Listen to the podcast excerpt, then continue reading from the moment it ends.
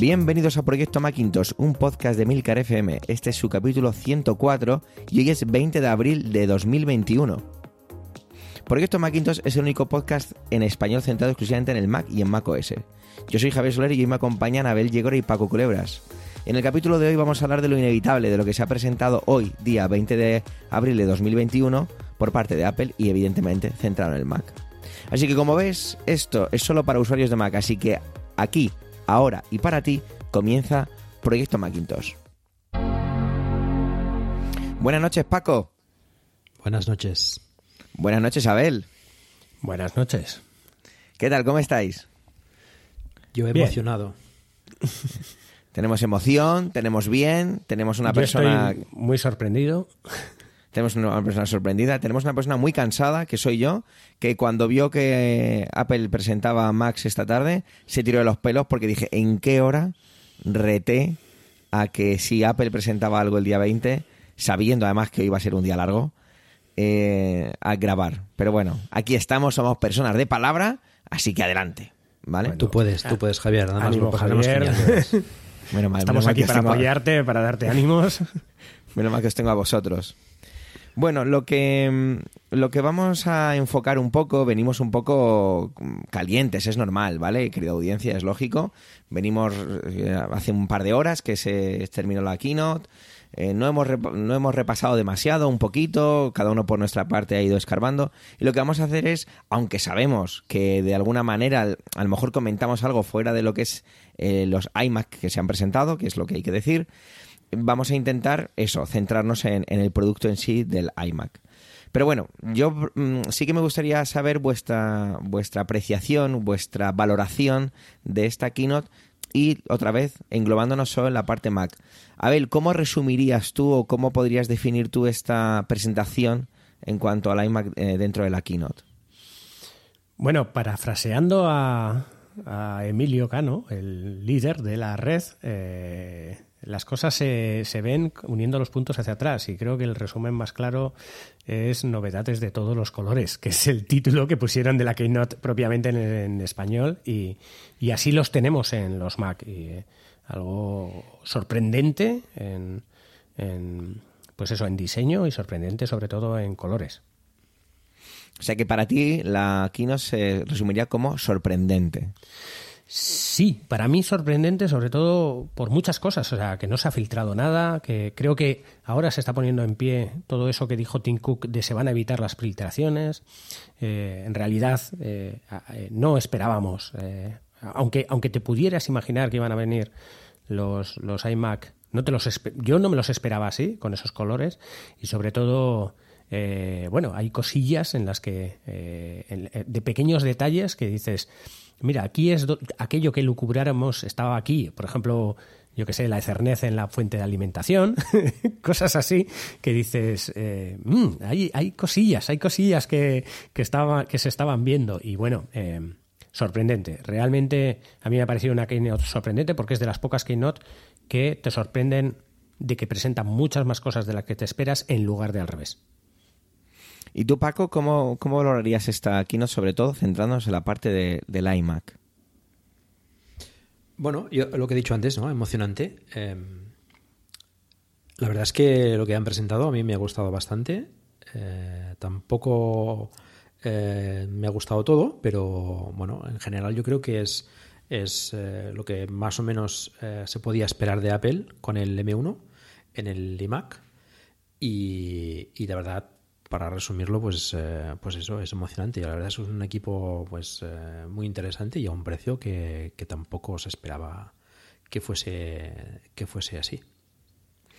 Como podéis escuchar, querida audiencia, eh, Abel y Paco son verdaderos maestros del suspense y os han ido dando pequeñas pinceladas que luego desgranaremos entre todos. Que si la fuente de alimentación, que si el puerto de Ethernet, que si el precio, que si el M1. Son realmente magos del suspense. Alfred Hitchcock estaría orgulloso de haberlos tenido como guionistas.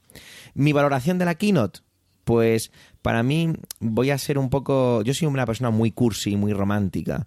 Y para mí tengo que decir primero que, que para mí es increíblemente divertido, enriquecedor y un sueño hecho realidad el juntarme con personas como Abel y como Paco para después de una keynote de Apple eh, grabar un podcast. Jamás pensé que tendría la suerte de hacerlo y entonces lo primero que siento es un agradecimiento enorme por tener esta oportunidad. Eso es lo primero. Y la segunda sería, y haciendo también, parafraseando a lo mejor a, a otros, a otros grandes de, Apple, como no podría ser de otra manera un- una figura como Steve Jobs, para mí esta, esta presentación dentro de los iMac ha sido como deliciosa. Lo definiría como deliciosa en cuanto a esa acepción puramente gastronómica, ¿no? Esos iMac que evidentemente nos recuerdan a los otros iMac que eran que se podían lamer, como decía Steve Jobs, y que tenemos tan bonitos y con un diseño realmente llamativo. Y yo creo que podríamos empezar por ahí, precisamente, ¿no? Si os parece. Y es ese diseño, esa especie de, cuando los vemos de perfil, esa especie de iPad pegado a una peana que no tiene base de carga como podríamos, como, como sabíamos, pero que no, que no, que no, que por qué no querer soñarlo, y que yo creo que podríamos comentar. Abel, este diseño, estas 24 pulgadas, ¿qué, qué te dicen este diseño, estos colores, esta forma, esta Bueno. simplicidad? A mí, a- a- yo cuando la he visto, cuando, cuando he visto el primer eh, vídeo este que hacen en- de, re- de renderizado 3D, me ha parecido relativamente gruesa. Pero es que después de verlo bien puesto sobre, sobre, sobre su peana, es increíblemente fino. Es increíblemente fino, tan fino que es que monitores eh, finos, muy finos, son más gordos que el propio iMac. Es increíble, o sea, es increíble cómo han depurado eso, cómo han hecho el diseño para poder poner el M1 abajo del todo. eh, y luego eh, me ha parecido sorprendente y me ha parecido como, como revelador hacia el futuro, sobre todo el tema de, de sacar ciertos puertos que no caben por su grosor del, puer- del Mac, sacarlos a una parte fuera. Y mientras que nosotros pensábamos que lo podían poner los puertos USB y cosas así en la peana, lo han sacado a la fuente de alimentación. Cosa que me parece, eh, lo que digo a futuro es por aquello que decíamos de los MacBook que iban a venir con, con puerto eh, MagSafe, cómo iban a conectar, dónde iban a estar los puertos. O sea, empecemos a pensar que pueden llegar MacBooks con un MagSafe y que en la propia fuente de alimentación esté los USBs, el alimentador, el Ethernet y ciertas cosas. Que ya te venga un dock ya puesto y que todo se conecte por MagSafe. Aquí ya han hecho algo, ya han hecho un conector que te da alimentación y a la vez te está sacando un puerto. Un puerto que no cabe. O sea, es que ese puerto no cabe en un lateral de un Mac y no cabe de frente. Es el puerto, o sea, el, iMac, el iMac nuevo, eh, no cabe un puerto Ethernet. Es que lo han hecho tan fino que no cabe. Y claro, eh, han tenido que sacar ese puerto fuera por mantenerlo. Me parece sorprendente en el diseño y me parece sorprendente también la idea. Porque haberlo sacado implica que te quitas un cable más de encima de la mesa. El único otro cable que no es el de alimentación. Mm. Para, para dar el dato, ¿vale? Eh, Aparece la web de Apple. Tenemos que el grosor de este iMac es de 1.15 centímetros. Ese es el grosor de este ordenador con una pantalla integrada. El doble Eh, a mí iPad. me llamaba la atención. Perdona, Paco, ibas a decir algo, el, disculpa. El, el- el doble de, que un iPad. doble de un El iPad. eh, el, do- el doble de un iPad, sí. De un iPad Pro, ¿eh? de un iPad Pro. Aquí tengo yo uno y, y no me parecería increíblemente grueso eh, para ser eso, un ordenador. A mí me ha llamado la atención y he podido luego, cuando terminaba la, la keynote que lo he estado viendo en mi Apple TV 4K, ya viejo y obsoleto, pero no vamos a hablar de ello aquí, con un mando que no sirve para nada, pero tampoco hablaremos de eso aquí. He estado viendo a, no sé cómo pronunciarlo, disculpadme, ¿vale? Eh, esta, mm, eh, su nickname es Veronca, ¿vale? Con W, es una chica que hace un, tiene un canal de YouTube muy bueno sobre productos de Apple, es una persona muy, muy conocida y he estado viendo su directo que estaba en Twitch y decía una cosa y yo coincidía un poco con ella y era que le llamaba la atención que no se había puesto una manzana, el logo de Apple, en la parte delantera, que solo se había puesto en la parte trasera. Como que lo echábamos un poco de menos, ¿no? Yo te estoy grabando ahora con una iMac de 27, estoy mirando a mi pantalla y me gusta ver esa, esa manzana abajo. En cuanto a diseño, ¿no os parece un poco raro eso, Paco, el que no se haya incluido esa manzana abajo? Sí, la verdad es que sí. Se, se echa en falta. Pues a mí no se me hace Mm, raro. No sé por qué el motivo. Hombre, se hace raro. eh, que te puede gustar más o menos, pero acostumbrados a ver los demás con la manzanita bien grande, eh, pues sí, yo, yo lo veo, no sé. Ya es que esa parte de abajo también se me hace un poco rara porque yo esperaba la pantalla con solo la pantalla, o sea. Sí, pero Sí, yo esa creo que eso parte tiene que ver abajo. con la placa. Porque lo Sí, que sí, es no, pantalla es la pantalla y la parte de abajo es, la uni- es lo único que necesita para la placa. Está claro, sí, sí. Estábamos eh, comentando en el anterior capítulo dónde pondrían todos los puertos y todo eso. Y, y, bueno, una de las posibilidades que comentamos era esa, ¿no? Que fuese un iMac como los que eh, están ahora. mm, y aprovechando esa parte ahí de, bueno, no, no especificamos en eso, pero sí que es, mm, mm, comentamos que pudiese ser un Mac como un iMac como los que teníamos hasta ahora, ¿no? Esa era una, un- era era una posibilidad, aunque yo mm, yo apunta más bien al, tipo de joroba más bien, ¿no? No, yo no esperaba que tuviese esa parte de, abajo. Aunque sí, eh, lo piensas ahora y dices, sí, es, es totalmente razonable. La placa está todo ahí, los altavoces están ahí, porque los altavoces también necesitan su espacio para poder reproducir eh, el sonido, eh, los conectores, en fin, tiene toda la lógica del mundo.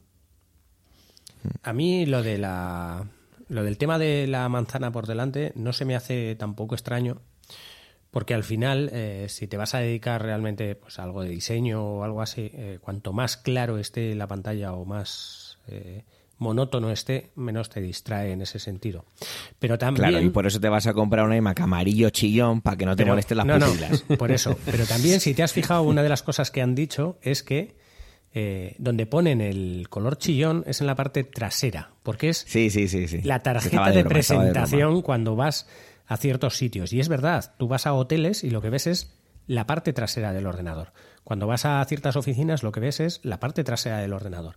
Y esa parte trasera de colorines, si quieres guardar un, un poco de diseño dentro de la empresa y, y demostrar ciertas cosas, va a causar mucho mucho revuelo en ese sentido de tener todos los iMac del mismo color, ciertas cosas de ese tipo y, y creo que la, la manzana por delante eh, igual no aporta nada, porque al final la manzana por delante solo sirve para que, o sea, tú ya sabes que estás utilizando un Mac, eh, al que viene de fuera ya va a saber que es un Mac eh, y no precisamente por verlo de frente, sino por porque lo va a ver por detrás, que es donde, Sí, si ya no me lo decía de broma y por... Sí, sí. Pero es curioso. Sigue, sigue, sí. perdona. Que es curioso que cabiendo Sí, una manzana broma. no la hayan puesto. Perdón, tú, tú. Sí, Sí, sobre todo porque creo que es una cuestión de, de marketing, al fin y al cabo, está claro, ¿eh? más que de puro diseño, supongo. Pero vamos a empezar a profundizar en ello. Esto es una pantalla, este iMac tiene una pantalla de 24 pulgadas, 4,5K, ¿vale? Una pantalla de unas calidades increíbles. A menos que queráis comentar algo específico de la calidad de la pantalla, pues con decir que es una pantalla espectacular creo que nos vale. Es, O sea- es de 23 y media eh, específicamente. Ah, perdón, yo pensaba Bueno, que no, era de 24. le llaman de 24, pero en las especificaciones pone de 23 y media. sí. y- Vale, es un genial. único cristal. Es un único cristal. ¿Cómo? Perdona, Toda la, to- toda la parte frontal Ah, es vale. un único cristal. O sea, la Sí, misma- el mismo cristal, cristal. de la pantalla Sí. y toda la zona de abajo es el único cristal. Que igual Es- ahí es también han tenido una dificultad para meter la manzana, porque no es parte metálica como en otros, sino que esa zona de abajo es el mismo cristal de la propia pantalla. Cuando, Pues es posible que cuando Paco tenga que sacar una claro. placa para meterla al horno, tendrá que levantar todo el cristal en completo. Sí, Sí, Y- eso, eso quiero verlo yo también. ¿eh? Sí, no, yo también Y- me gustaría verlo. y que la resolución es 4480 por 2520. Creo que es. Sí, casi nada. Está, está bien. Sí, sí. 500 nits, Me- eh, gama P3, bueno, Trutón. La pantalla, la pantalla está bien. La pantalla está muy bien. Mm, Sí, no, desde luego es, es, una, pant- es una pantalla muy, muy, muy interesante.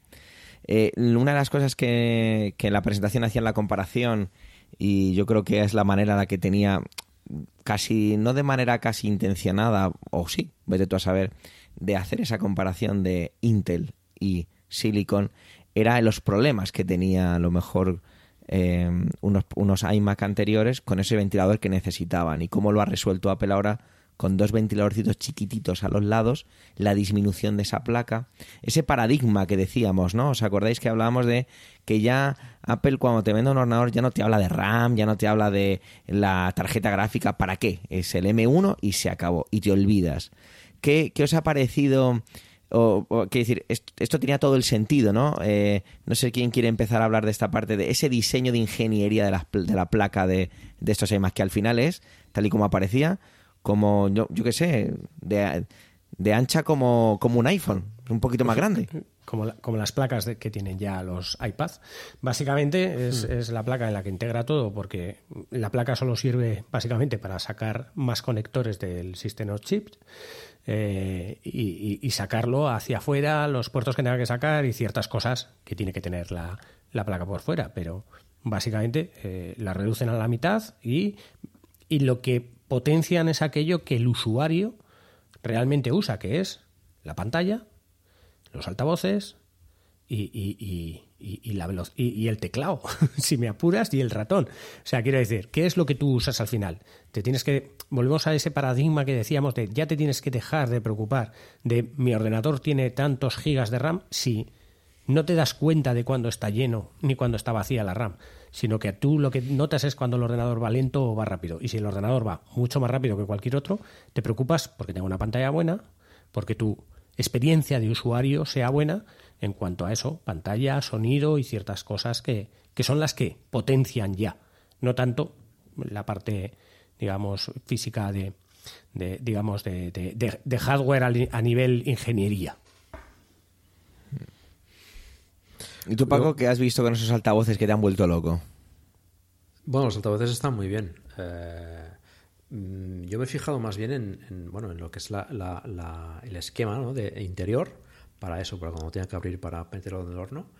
Eh, y, y lleva, trae dos, o sea, trae la placa principal abajo, eh, así alargada, y después trae otra placa auxiliar en la que conecta los puertos, em, que son dos puertos USB-C eh, con Thunderbolt, ¿vale?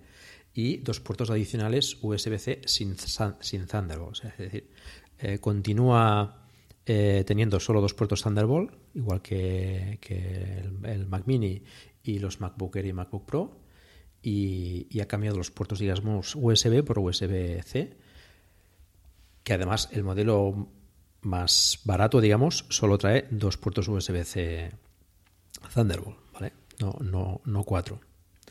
Es, eh, es, creo, una opción. Y tampoco trae eh, Ethernet, la, la versión más, más sencilla. Eh, que creo Perdona, Paco, no lo, trae, no lo trae en el alimentador tampoco. el más sencillo no. O sea, de los Ah, modelos, el, el más barato, digamos, el, el- que viene además con, con la GPU de 7 núcleos, eh, no trae el puerto Ethernet y no trae el- los, dos puertos, los dos puertos adicionales USB-C. Vale, vale. Es que eso sí que me parecía interesante saberlo, pero no lo había encontrado. Pero ahora justo, según lo has dicho, he ido, ido a, a donde creía que podía estar, que era donde no había mirado, y aparecía. Porque lo que estábamos diciendo, para que, por si alguien que sea aficionado a todo esto y no lo haya visto todavía, lo que ha hecho Apple ha sido solucionar con una especie de pseudo MagSafe, porque en la web nunca hablan de MagSafe, siempre dicen que el conector de corriente se acopla mediante imanes y es un cable especial propietario de Apple que además mantiene el diseño y el color de la- del diseño que tú hayas escogido, del color que tú hayas escogido, y eso te lo lleva a una fuente de alimentación, digamos, a un transformador, y de ahí a la corriente. Pues en los modelos que acaba de decir Paco, en los modelos que sí que traen esos cuatro puertos, ese transformador, ese alimentador, lleva un conector RJ45 de velocidad gigabit. Entonces, eso es algo que, como decía Abel al principio, eh, llama mucho la atención y sobre todo es muy inteligente el haber sacado esos puertos que eran complicados de meter en un diseño de esta índole y meterlos ahí. A mí me ha parecido una solución muy original, la verdad, muy, muy, pues eso, llama la atención, es casi divertido, incluso podría atraerme a, de- a definirlo, pero me, ha- me ha hecho mucha gracia lo de lo de ese pseudo MagSafe que vuelve, ¿no? Empezamos a ver ciertas cosas que parece que no se podían hacer con Intel y que ahora hacemos y que ahora Apple puede volver a hacer porque hace su propia su propia tecnología eh, o porque puede controlar toda el, el 100% de esa tecnología. Porque tenemos que recordar que estos iMac montan el M1. No es un procesador mayor. Sí. ¿Y cómo, cómo entendemos esto? ¿Cómo entendemos esto en el calendario, eh, chicos? Es decir, mm, de repente los anteriores Mac se presentan en noviembre, ¿fue? Sí, noviembre, sí, exactamente, en noviembre. Estamos en abril. Presentan unos ordenadores de escritorio que tienen exactamente el mismo procesador. Tan potente es este M1 este iMac no deberíamos equivocarnos y no deberíamos confundirnos, no es más que un iMac de consumo, entre comillas, que le puede valer a la gran mayoría, pero que tampoco nos volvamos locos. Lanzo Bueno, un yo- poco la pregunta un poco al aire. Yo. Perdona, Abel. Sí, tú, tú, tranquilo, Pablo. No, mm, yo creo que tiene todo el sentido del mundo y, así también lo esperaba yo, que de sacar los iMac eh, el modelo más pequeño, con, que, es, que es el modelo de entrada, y con el M1. O sea, presentado el M1 en noviembre, bueno, lo presentaron en la WWDC, pero salieron en noviembre con, todo el proceso también de- derivado de- del, del- del encapsulado y todo de, de la 15. Eh, no tenía mucho sentido que sacasen un procesador superior ahora, en nada, en seis meses, ¿no? Creo que lo comentamos también en el último, el último proyecto Macintosh. Yo creo que eh, el M1 es potente de sobra. eh, y, bueno, es que lo más lo ha dicho Tim Cook, ¿no? Ha, ha sorprendido a todo el mundo. Eh, el M1, las ventas del M1 son, ah, bueno, están, son las, que más vende Apple actualmente. Y, bueno, como potencia, yo creo que, que para un ordenador yo es que ya no diría de entrada, o sea, un ordenador normal para gente que lo utilice para, para multitud de cosas es más que suficiente. Es que la gente se está comprando el, el Mac Mini para hacer edición de vídeo, mm, vamos a decir, semiprofesional o, o, o, o prosumer, digamos, ¿no? Em, Y, para, y la gente está, está alucinando ¿no? con las capacidades gráficas para editar eh, fotografía, etcétera. Mm, En ese sentido, yo creo que, que no, no hay problema. El M1 es más que capaz y son iMacs muy interesantes, con unas pulgadas ya que estarían entre el anterior, ¿no? entre el 21,5 y el 27, estarían ahí justo más o menos en medio, que, que bueno, que recuperamos también el iMac de 24, ¿no? Que tiene una medida bastante correcta. O sea, a lo mejor el 21,5 podría ser pequeño para según qué, el de 27 demasiado grande, pues bueno, ahí está el 24 que yo creo que puede, puede cumplir muy bien.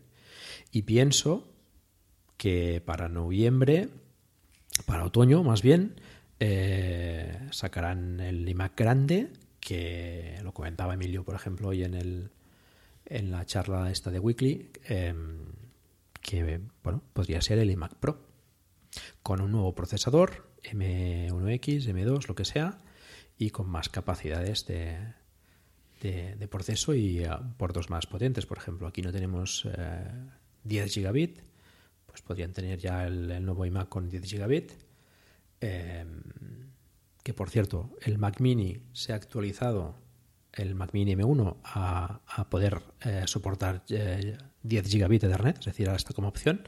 Esto lo han actualizado hoy a 115 euros, creo que era, adicionales. Y, y no sé, pues eh, quizás algún, algún puerto más, no sé, pero yo espero, espero grandes cosas del iMac, de grande, digamos, que, que tendría todo el sentido del mundo que sea iMac Pro. Aquí fíjate que en los colores no hay ninguno mm, gris oscuro, que suele ser el color que suele utilizar Apple para eso. Bueno, también puede ser que, a ver, eh, la, Keynote desde el principio apuntaba con ese hello. Yo cuando he visto ese hello desde el principio he dicho, eh, vamos a empezar a preparar el proyecto Macintosh de esta noche porque este hello apunta, apunta a algo y apuntaba a, tener colores.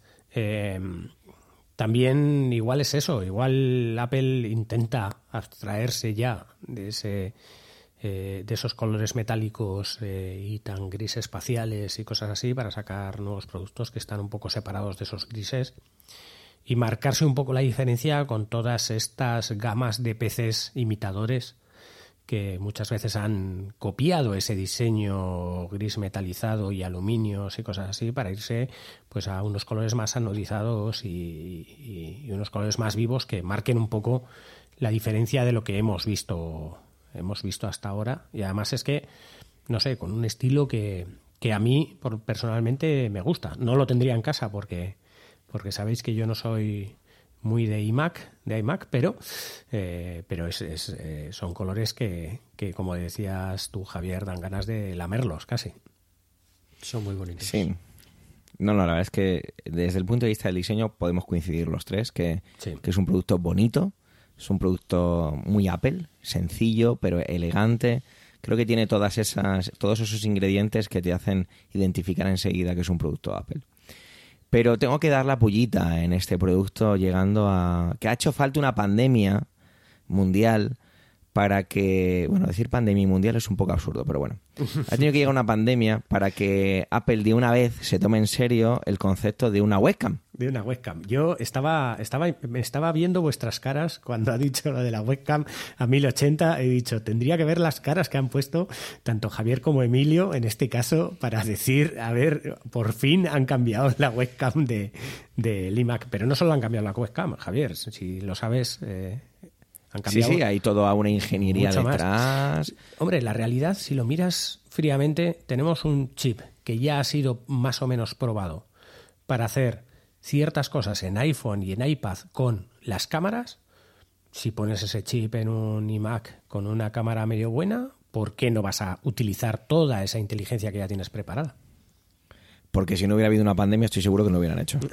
De verdad. Estoy, estoy casi convencido de que no hubiera existido esa preocupación como lo que, y comento muy de soslayo, esa ingeniería también que han hecho con el nuevo, las nuevas cámaras, los nuevos sensores que tiene el iPad Pro, que te sigue y ese ultra panorámico y bla, bla, bla. Y ahí lo hablemos del iPad. Del, iPad, ¿vale?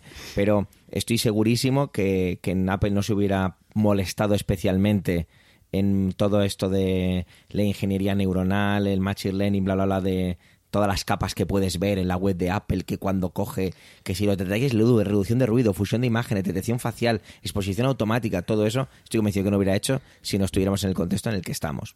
Esa es mi opinión. Una cosilla, y, piensáis, pensáis, os lo pregunto un poco así, ¿pensáis que también eh, han podido ampliar igual la cámara porque ahora en esa zona de arriba tienen más espacio de fondo de lo que tenían con la versión anterior de iMac? Yo no lo creo. Paco arruga el bigote. Espacio, creo que tenían. Eh, Pero de fondo, no, porque la cámara estaba muy arriba y en las versiones antes de iMac ahí se volvía demasiado fino. Donde tenían espacio era donde el ventilador que había que ventilar Intel. Lo estoy tocando ahora y yo creo que espacio hay. Yo creo que esa excusa. Un centímetro y medio. Tienen la excusa en los MacBook Pro y en los MacBook Air, entre comillas, porque tienen la pantalla detrás y a lo mejor ahí pues tiene que ser un grosor específico y bueno, se les podría más o menos perdonar. Que yo creo que no, porque hay otros portátiles que la sacan, pero bueno. Eh, pero aquí en el iMac, hostia, si hubiese sido. Hombre, ahora tienen un grosor importante. Es que yo creo que ya tenían que haber puesto 2K, yo creo. es que, mucho fíjate, es que, mucho pides. fíjate que os he dicho. Si, las plataformas de videoconferencia no soportan 2K todavía.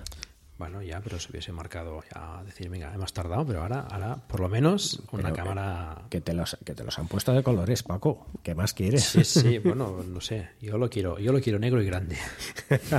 Esto ha sonado muy mal, pero es como quiero sí, yo.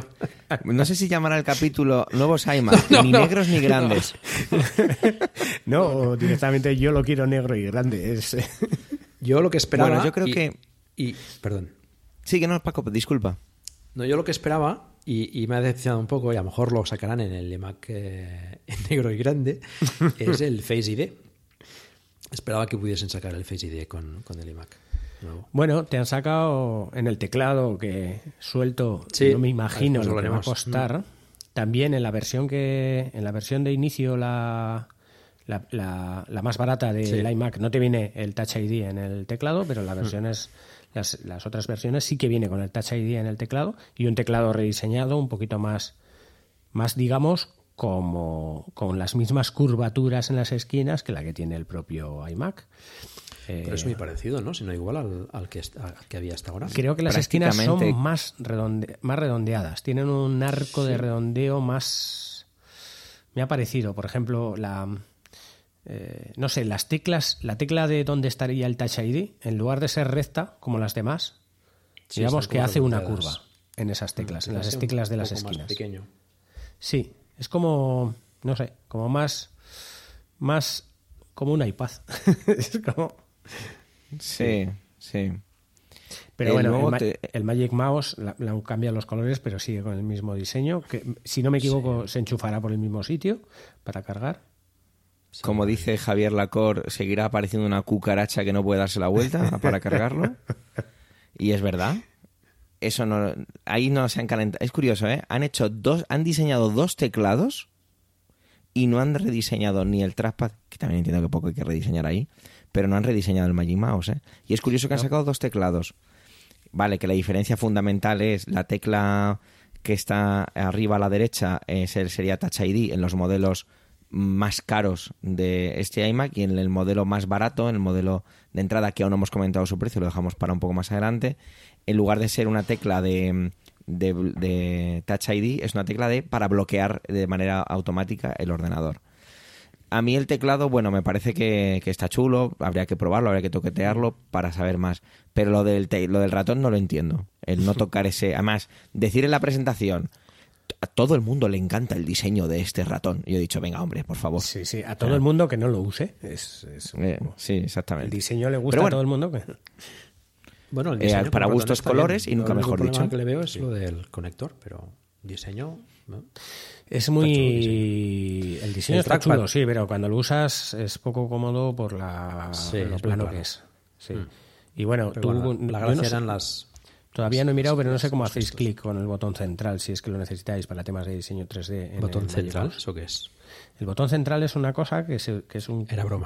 un tercer botón que se utiliza que se utiliza mucho en diseño 3D cuando estás utilizando FreeCAD o algunas cosas de estas Nada, nada. para ¿Para qué mover esas cosas? para mover los objetos de la perspectiva, claro, es, es eso. Que es que como solo hacéis clic en, en numbers, Se controla con la, con la vista. Con Claro, la claro. cámara esta te... te mirando sigue para otro lado, de- claro.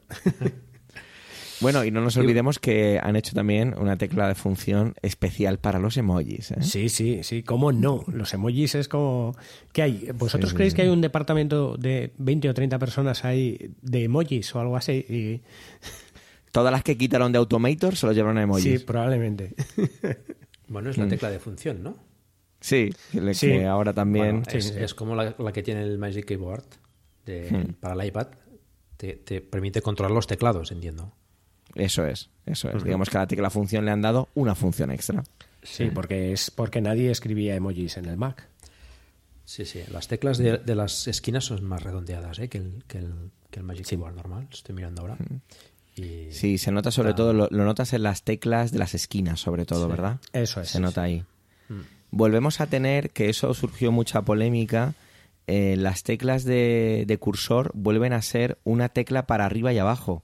Y eso siempre ha suscitado bastante polémica o rechazo por parte de un sector de los consumidores porque necesitan una tecla eh, del mismo tamaño para todos los cursores. Sin embargo, aquí volvem- vo- volvemos a ver ese tipo de teclado. Me acabo de dar cuenta, ¿eh? porque lo tengo delante en la web y me he acordado de ese detalle.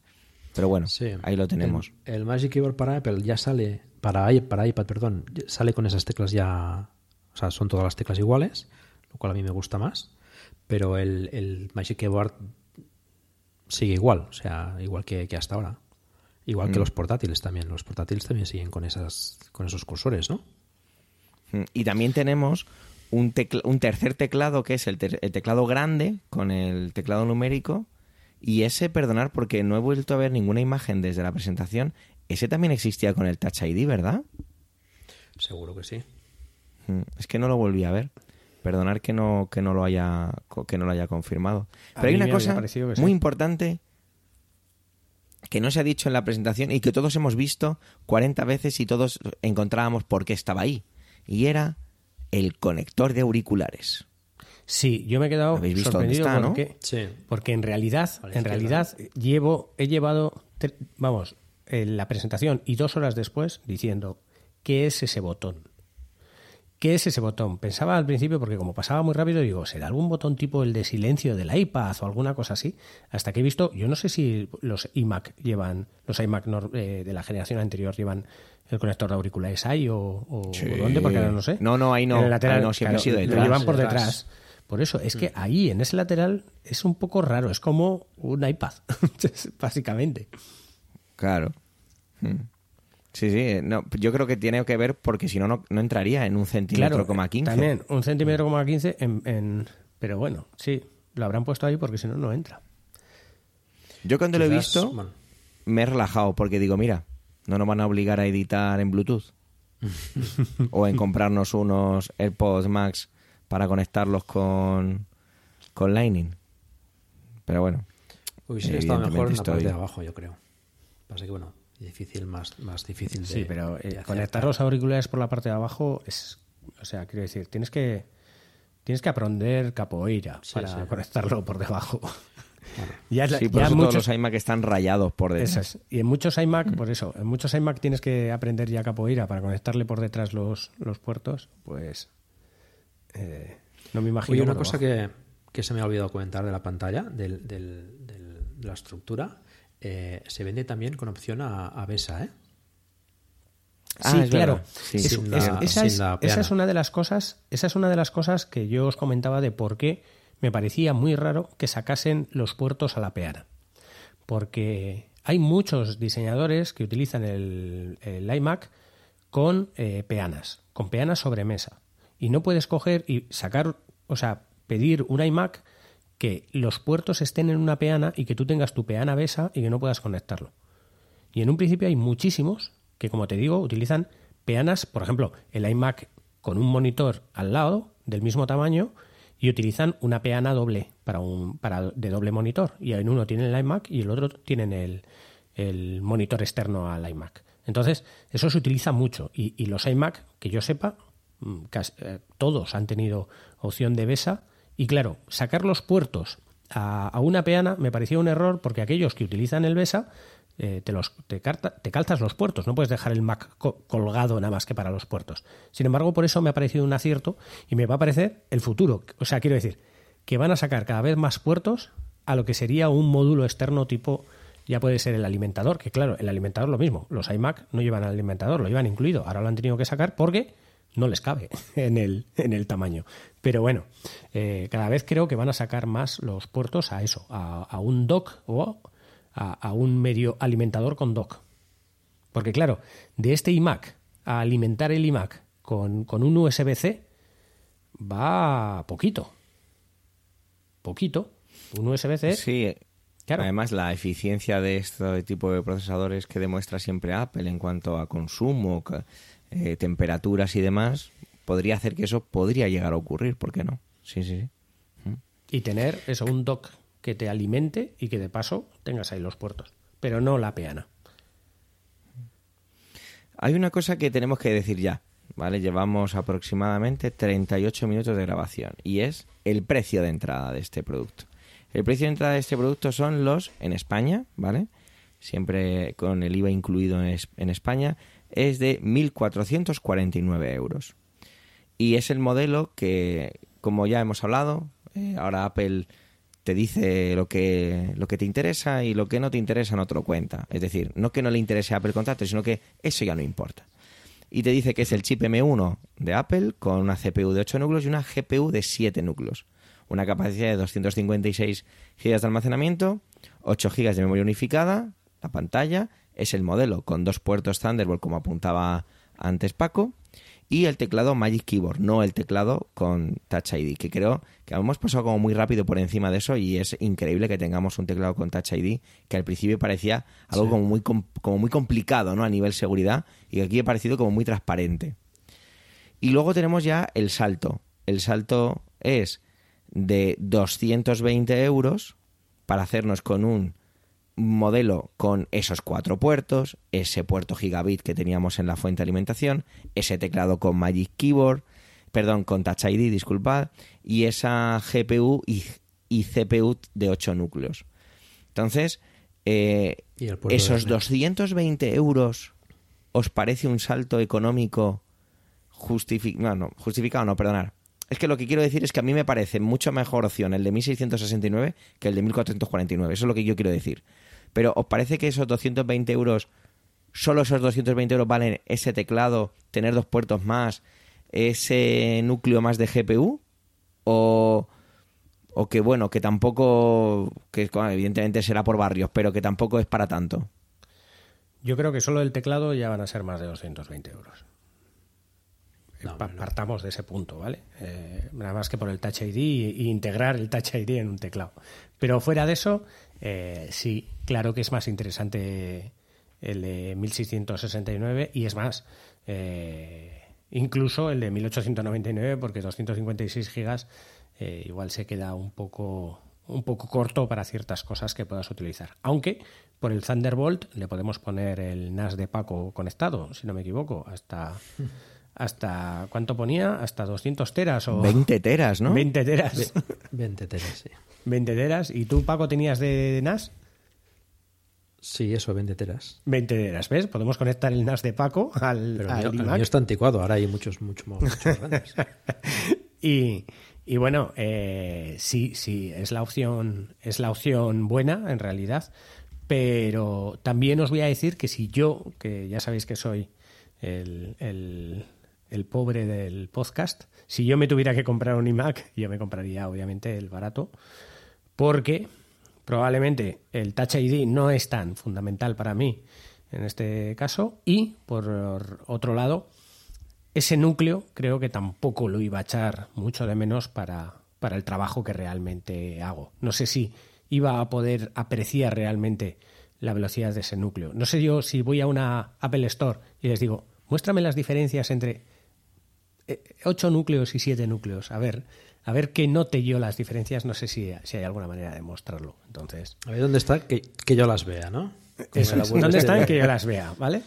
Porque creo que le pondrías al, al, al, al vendedor del Apple Store, le pondrías en, en un compromiso en ese sentido. Diría, no, bueno, Bueno, te diría que la diferencia es uno, sí, te diría. es- básicamente. va, este es 8, va mejor, ya está. Y te lo tienes que creer, ya está.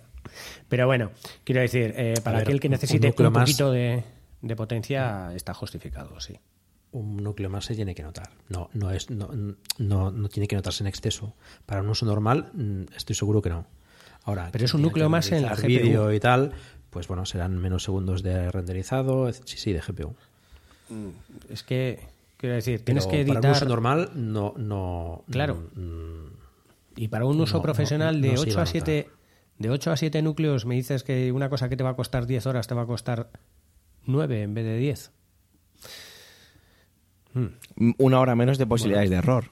que Sí, bueno, hacer que eso es mucho. pues, esas Sí, cosas claro. se notan.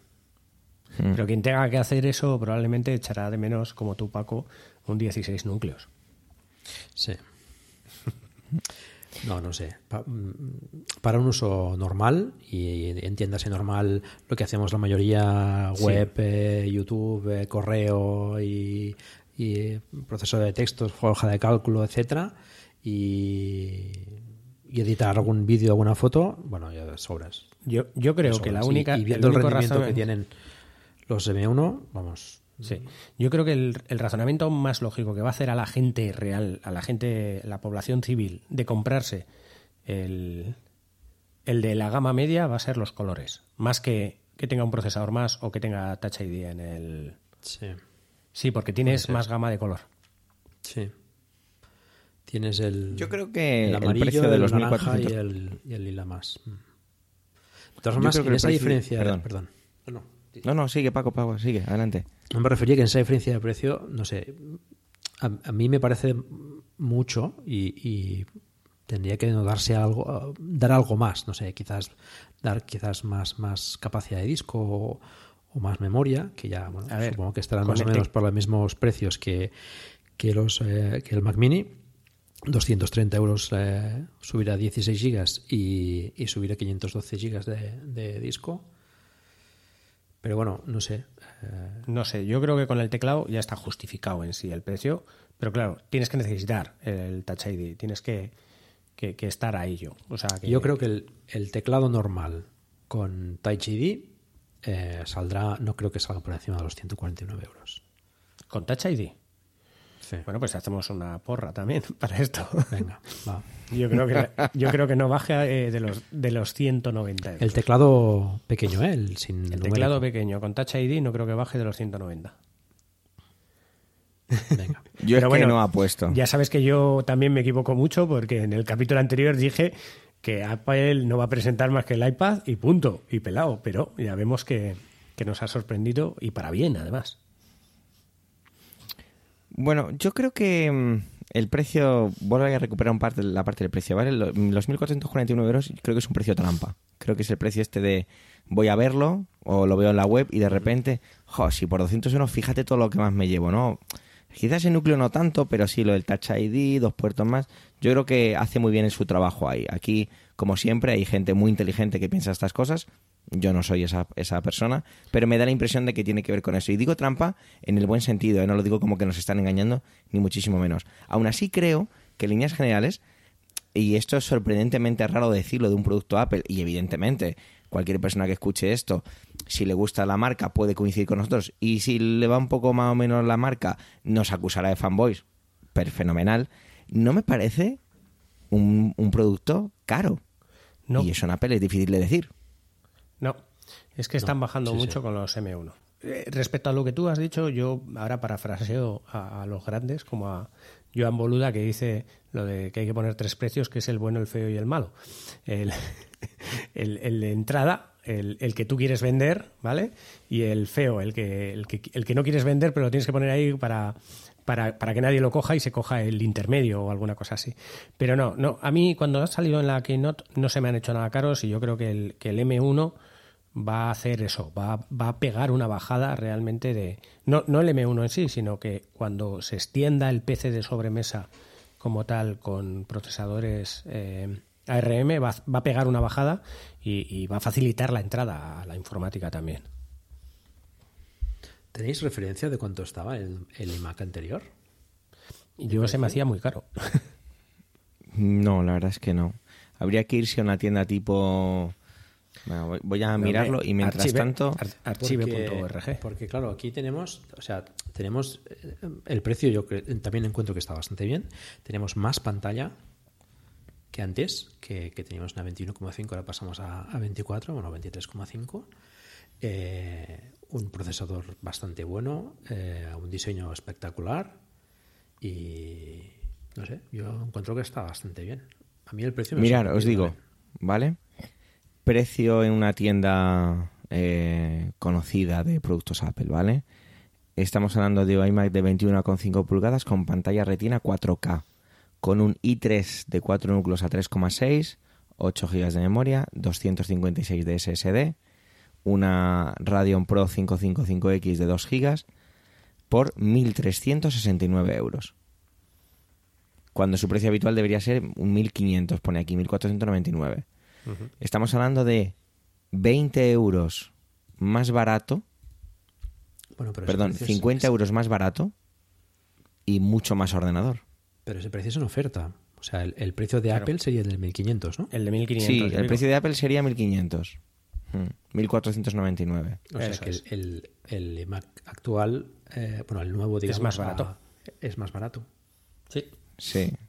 Mm, Sí, sí, el sí. único handicap que tienes es el tema de los puertos. Con dos puertos USB eh, 4, eh, dos Thunderbolts, para un sobremesa Pero eso es porque. Puede ser. Pero es que ya no se conectan cosas por los puertos. Es el Viva los 2021. hubs. Todo, no, ¿qué van, qué va los hubs? Viva la nube. ¿Qué conectas por el puerto? Hombre, yo conecto cosas, sinceramente. Sí, ¿eh? claro, el Yo micrófono para las- Una tarjeta de memoria con grabación de audio que hago una grabadora. Conecto un disco duro Si quieres- externo porque edito en él. eh, conecto cosas. O sea, no estoy Pero- todo, a lo mejor no es una cosa constante, pero yo Claro. conecto cosas. Pero, la- pero como lo que pasa es que tienes problemas de, de espacio en las conexiones. Hombre, yo, por ejemplo, hoy en el trabajo, mi, eh, mi MacBook Pro 16 pulgadas, los cuatro puertos ocupados. Bueno, pues es que tienes que plantearte. No pasa si- nada, ¿eh? Bueno, que, pero- que vivo feliz y pero voy a dormir muy tranquilo decir, esta noche. Yo antes del MacBook Pro que tengo ahora tenía un, un MacBook, o sea, un MacBook del 2017, el que el abandonado, y, y tenía un puerto nada más y, y porque le que- conectaba al alimentador, si no no lo usaba. No lo usaba para nada. En trabajo Pero normal. tú eres un hippie. Ya, por eso, ya sabes que soy el, el, el pobre, el que el tacaño y el hippie también. Tienes que pensar a ver que una cosa es un portátil y otra cosa es una sobremesa. Esa persona que tiene un NAS. eh, Pero si tienes no un sé, NAS, yo- no lo conectas por USB. Eso no es un NAS.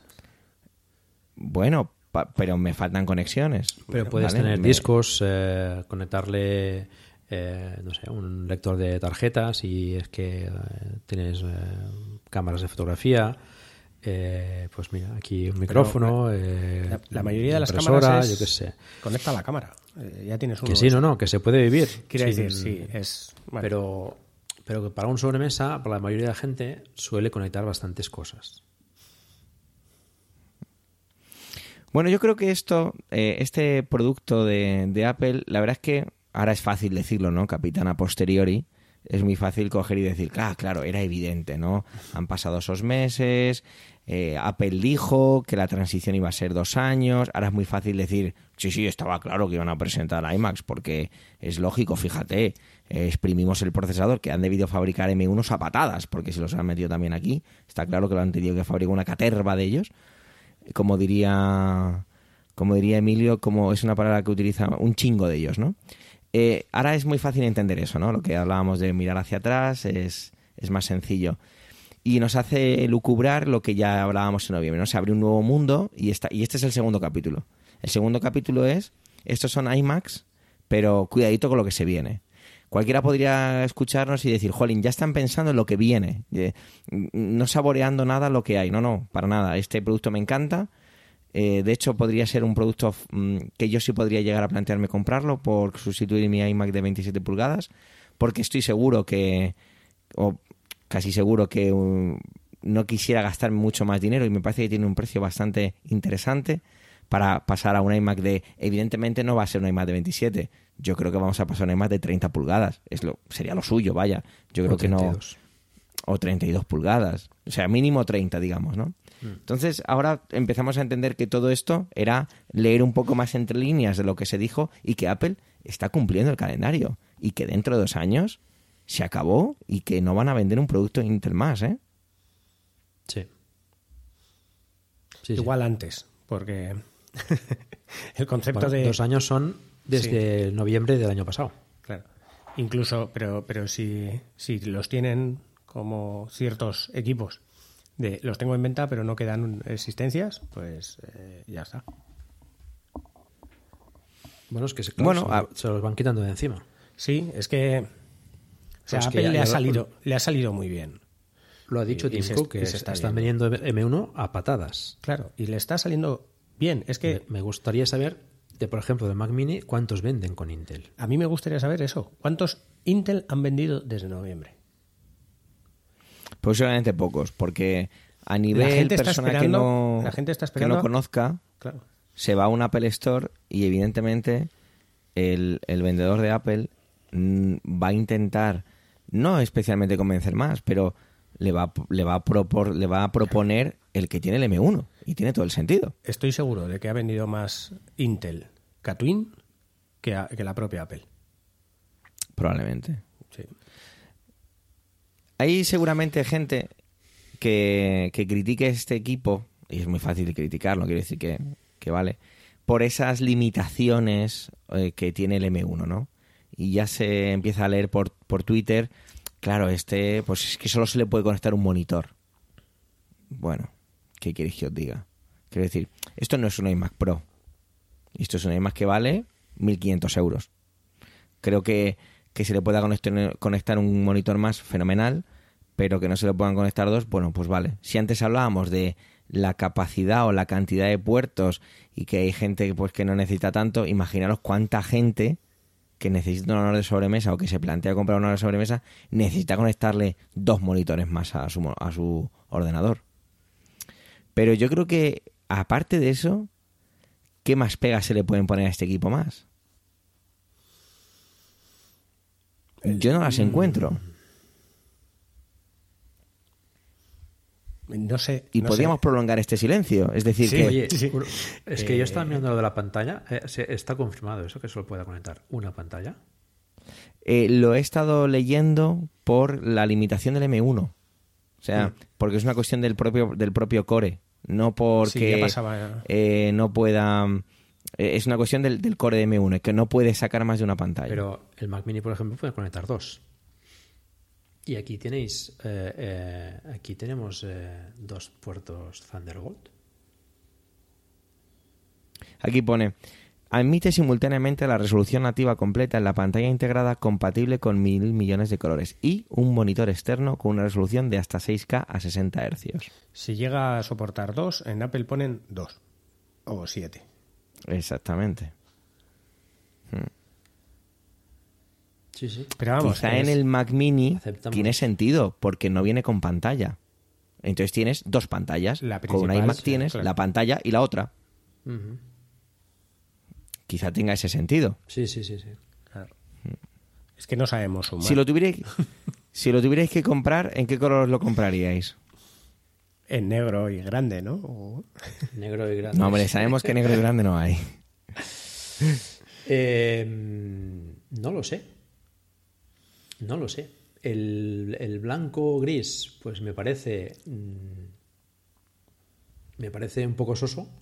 Que es bonito. Sí, pero me ahora parece, parece soso, Al es lado de los demás, es que son colores muy bonitos, la verdad. Yo, yo- yo soy más bien discreto. Es decir, no me gustan los colores. Eh, suelo vestir además también de colores oscuros y sin demasiadas eh, eh, cosas extravagantes, digamos. O sea que no, no soy muy de colorido. Pero encuentro los colores muy bonitos. No sé, el azul, el azul, por ejemplo, lo veo muy chulo. Yo me quedaría con el azul. El, el amarillo también está bastante chulo, pero es muy, muy chillón. No sé, son todos bonitos. El rojo también. ¿Y está. tú, Abel? Yo, como os digo, no, no soy. O sea, a mí eh, el azul es uno de los que más me gustan y aunque parezca un poco conservador, el gris también me gusta bastante.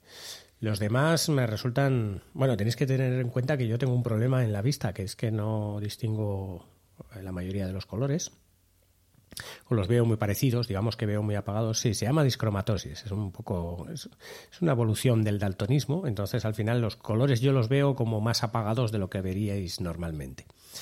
Entonces, el azul sí que me gusta porque he visto el, iPhone en azul eh, y, y creo que es el mismo color y es muy bonito. Y, y me parece más discreto para a la hora de tener algo y no, y no tener esa tentación de, como te digo, de lamerlo. Sabemos que el ser humano las cosas azules no tiende a comérselas. Las demás. Y Oye, no- ahora, no Paco, hemos- que, que no- ha no salido hemos- este producto, ¿tú te plantearías esto antes que un Mac Mini, que sigues muy caliente con ello? Eh, no tengo tiempo de procesarlo del todo. No, no lo sé. Eh, yo yo de, de, comprarme el iMac iría al, al grande. El negro y grande. Eh, 24 pulgadas yo necesitaría más, más. No. No lo sé. La verdad es que no lo sé. Porque yo me gustaría una pantalla más grande y más panorámica. Entonces el Mac Mini me da esa posibilidad. Y pero es que lo, lo encuentro precioso el iMac. Y a ver el de 32 o 30 o no sé. A lo mejor nos sorprenden y sacan algo más, más grande. ya, un 34. Aún más grande que negro y grande. ¿Quién sabe? Acabó. Ibas a No decir sé. algo, Paco, cuando, cuando te hacía Sí. esta pregunta. Sí, que no, no habíamos comentado, no hemos comentado nada de los micrófonos y de los altavoces, ¿eh? que me preguntaste por él y, y te contesté con otra cosa, pero que, que también prometen bastante, ¿no? Han comentado que son los altavoces que, que mejor suenan que han hecho hasta ahora, ¿no? Y por ejemplo los del MacBook de, de 16 suenan muy bien. Ya, lo- ya los del MacBook de 13 que tengo yo suenan bastante, bastante decente para ser un portátil. Eh, los de 16 me consta que son bastante mejores y estos no sé, pero también, también bueno, tienen buena pinta. Hmm. Y los Sí, micrófonos que eh, tienen micrófonos de estudio, ¿no? También que esto ya, ya, ya lo habían sacado también con el MacBook Pro de 16. Sí, que han sacado más en, en- durante la demostración ahí como una especie de habitación con el tema de los micrófonos y todo. Sí, bueno, yo ese tipo de... Los altavoces sí que tengo curiosidad porque me parece que hay un diseño ahí muy curioso detrás, esas esa combinación de seis con para Sí. poder optimizar esa vibración de los conos, sobre todo la, la forma, ¿no? Esa forma así rectangular me ha llamado mucho la atención. Pero el micrófono la verdad es que, bueno, pues sí, han desarrollado cualquier tecnolo- alguna tecnología especial, bla, bla, pero tampoco es algo que creo que, que me llame especialmente la atención. Es como un poco lo de la cámara. Hecho, hemos hecho un poco la broma diciendo eso, que ya era hora, porque es verdad que ya era hora. Pero bueno, sinceramente sí, a- que también utiliza un poco todo lo que es el procesador este en cuanto a que te reduce los ruidos de alrededor para que solo capte tu voz y tal. Bueno, sí, interesante, pero sinceramente creo que son de esas cosas que ya tendríamos o que ya cometemos a lo mejor el error porque Apple nos malacostumbra a todas estas cosas. Es lo mínimo, ¿no? O sea, Sí, sí. que tenga esas calidades de- mínimas es lo que tiene que tener un producto de estas características, ¿no? No sé si queréis comentar algo más o vamos cerrando aquí. Sí, quiero comentar una Bueno, cosa que no he sé. Perdona, una cosa rápida que he visto que me ha sorprendido porque la he visto ahora repasando un poco, que es que pesa 5 kilos. Sí, que ha sí. bajado de Bueno, no han 20 a dicho 5 nada. kilos. Pesa muy poco. Eso no es ni grande ni, ni negro, ¿eh? Ya. Y luego la otra cosa que quiero Bueno. comentar. Es ligero. Negro, grande y ligero. La, otra cosa que quiero comentar y, poneros también en la pregunta es, eh, un poco saliéndonos, pero también rozando un poco, saliéndonos de la parte de Macintosh, es que, bueno, se ha presentado que han puesto el M1 con una presentación de Tim Cook haciendo, eh, pues eso, eh, bailes y, soltándose por cuerdas para coger y robar el chip M1 y ponerlo en un iPad. Y quiero lanzar dos preguntas.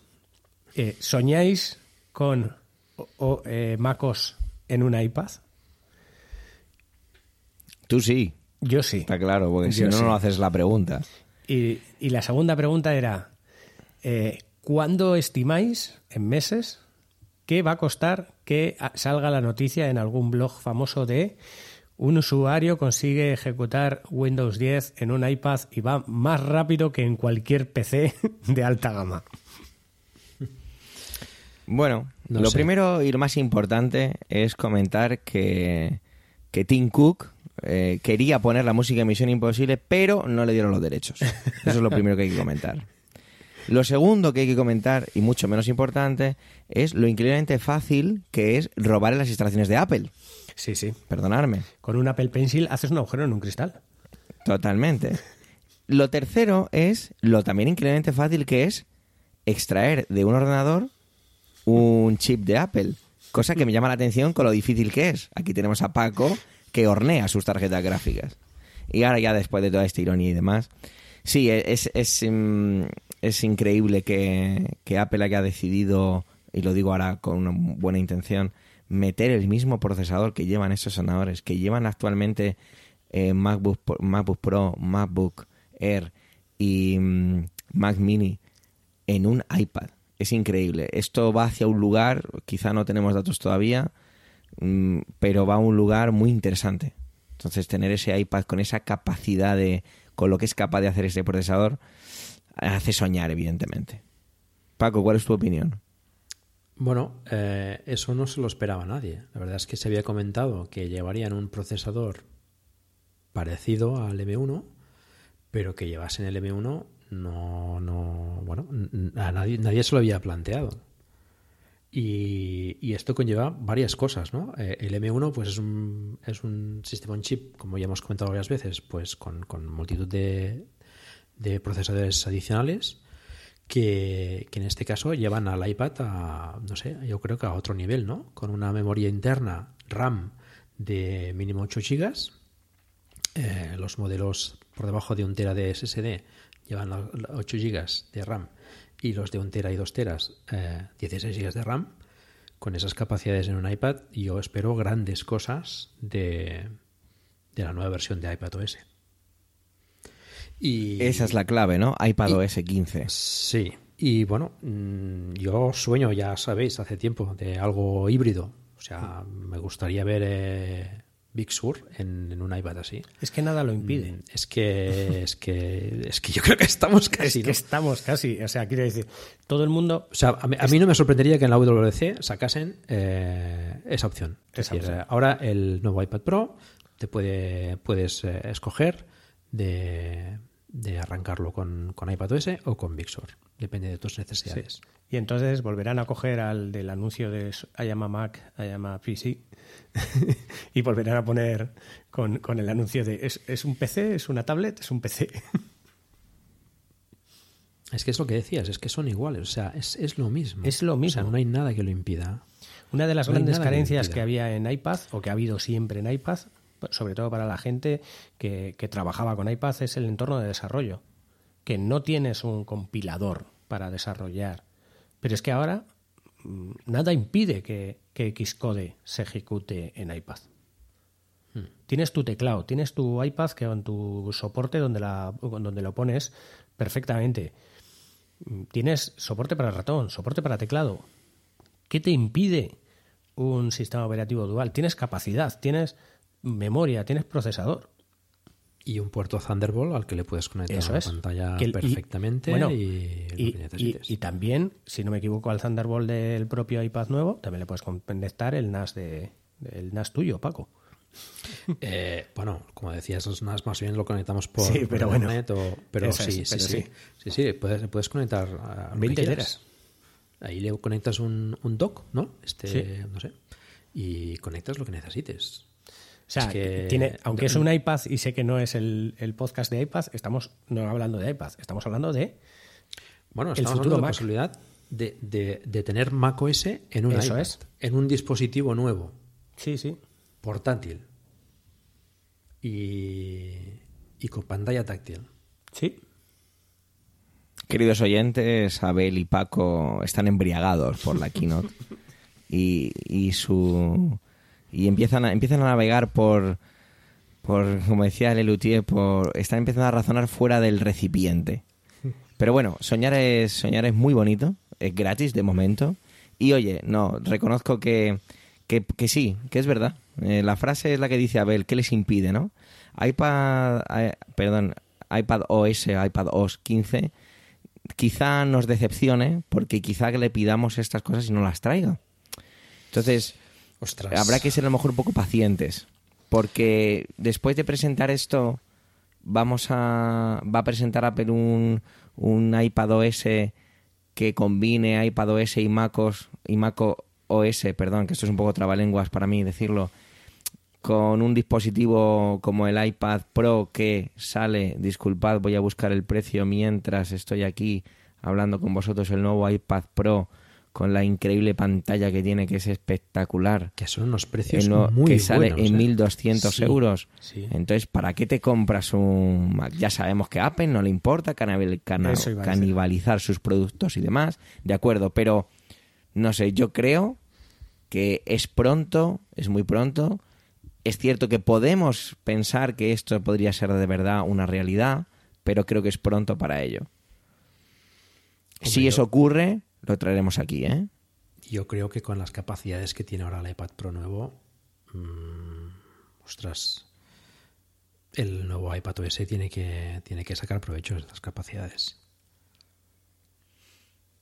Por eso digo que tiene que ver con iPad OS 15 y una vez más con los desarrolladores y el apoyo que dé Sí, Apple sí. a los desarrolladores. Sí, sí, está claro. Fijaros que siempre se ha hablado muchas veces de un Final Cut en el iPad. ¿Vale? ¿Quién, ¿De quién hablaba Apple en la presentación cuando ponía ejemplo de procesamiento de vídeo en el iPad? De Luma, LumaFusion. Fusion. Mm. No hablaba de su propio software. ¿Por qué? Porque quizá no va por ahí los derroteros o porque quizás se lo están guardando. Oye, que a lo mejor es eso. Pero yo creo que va un poco por ahí. Y lo que han enseñado de los profesionales, además, que hablaban de, de las virtudes del nuevo iPad Pro, que si de Photoshop, que si de videojuegos, que si propios ingenieros de LumaFusion, era una ingeniera en concreto, creo que la que salía. Creo que, que sí, que son de esas, de esas marcas o de esos desarrolladores, mejor dicho, que Apple está también con ellos y trabajan bastante de la mano. Pero creo que todavía a nivel a nivel tener Mac, o- Mac OS en el iPad, yo creo que todavía no.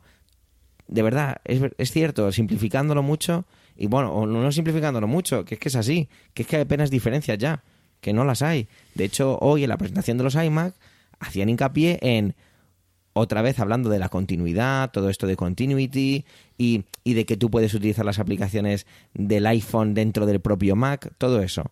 Pero creo que el justo el paso ante, eh, al revés, creo que aún queda un poco. Evidentemente la primera piedra la han puesto. Mismo procesador para iPad que para ordenador, que para Mac. Pero yo creo que aún queda, ¿eh? Puede ser. Puede ser.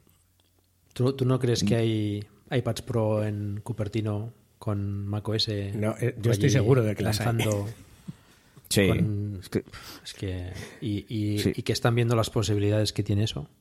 seguro. Sí, sí, Hombre, eso, eso sí que ahora, lo creo. es ¿eh? posible que se lo estén guardando para cuando lo necesiten. A ver, Es decir, Paco, Claro. quizás coges- ahora no tienen ninguna necesidad de hacerlo. Si coges un iMac, le quitas la peana, eh, le bajas un poco de tamaño, tienes un iPad Pro. bastante de tamaño. Tienes un iPad Pro con. Bueno, que la que han sacado son, son casi 13 Pero ya pulgadas, son bajo 12, brazo. con, con- son, son 12 y pico. Tienes un iPad Pro, pero con. con Es, es el con doble. ese- doble. Con, con más es el con doble de, de grosor. Sí, sí. Sí, bueno. Es un iPad Pro Pro. Pero Pro. Y además con unos marcos un poco grandecitos, ¿eh? No, Sí, que sí, sería el iPad así, eso. pero eso es para, para que puedas coger el iPad con una mano. Sí, pero la iMac Steve Jobs con una lo, mano. lo- bueno, a lo mejor lo con 5 justificaría así. fuerte. Steve Jobs lo justificaría. Esa zona es para que lo cojas con esa mano y con la otra vayas escribiendo y pintando. Bueno, yo creo que. Hombre, imagínate Que un de- de- iMac de estos que lo puedas inclinar como, como aquella de La Surface Microsoft. Studio. Sí. y, y dibujar ahí con un Apple Pencil. Bueno, y con estos pensamientos de, de gente que, que prácticamente está alcanzando el nirvana a estas horas de la noche, creo que es momento de, de despedirnos, de, de agradecer una vez más. Mm, Me lo paso siempre genial, pero hoy para mí es un poquito es un poquito más especial porque de verdad nunca imaginé que podría hacer algo así. Siempre escuchaba los podcasts y mañana escucharé podcasts de otras personas, compañeros de, de este mundo que hagan sus valoraciones sobre la keynote y nunca imaginé que podría tener la suerte de, de hacer esto. Así que de verdad, a él, de verdad, Paco, muchísimas, muchísimas gracias por, por permitirme estar aquí con vosotros y, y disfrutar de esto que es, esto es fantástico. No, gracias a ti y, y a Abel también. La verdad es que nos lo pasamos genial y, y coincido totalmente contigo. Para, para mí también es un privilegio estar aquí comentando la, la Keynote con vosotros. Yo también, yo siempre he querido estar eh, comentando las Keynote después de la Keynote y por eso, pues bueno, creo que creo que los tres estamos aquí de contentos porque estando cansados y hechos polvo, estamos a lo que son casi las once y media de la noche eh, y estamos hablando sobre algo que podríamos seguir hablando durante horas, pero que tenemos que cortar que mañana tenemos día largo todos. Pues nada, ahora a editar.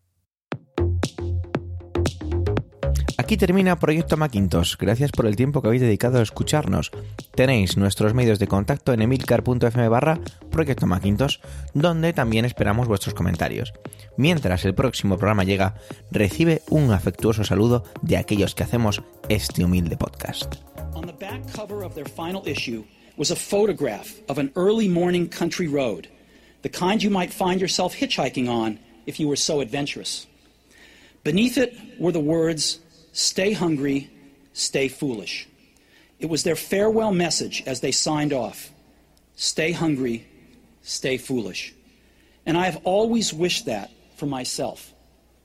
And now, as you graduate to begin anew, I wish that for you. Stay hungry, stay foolish. Thank you all very much.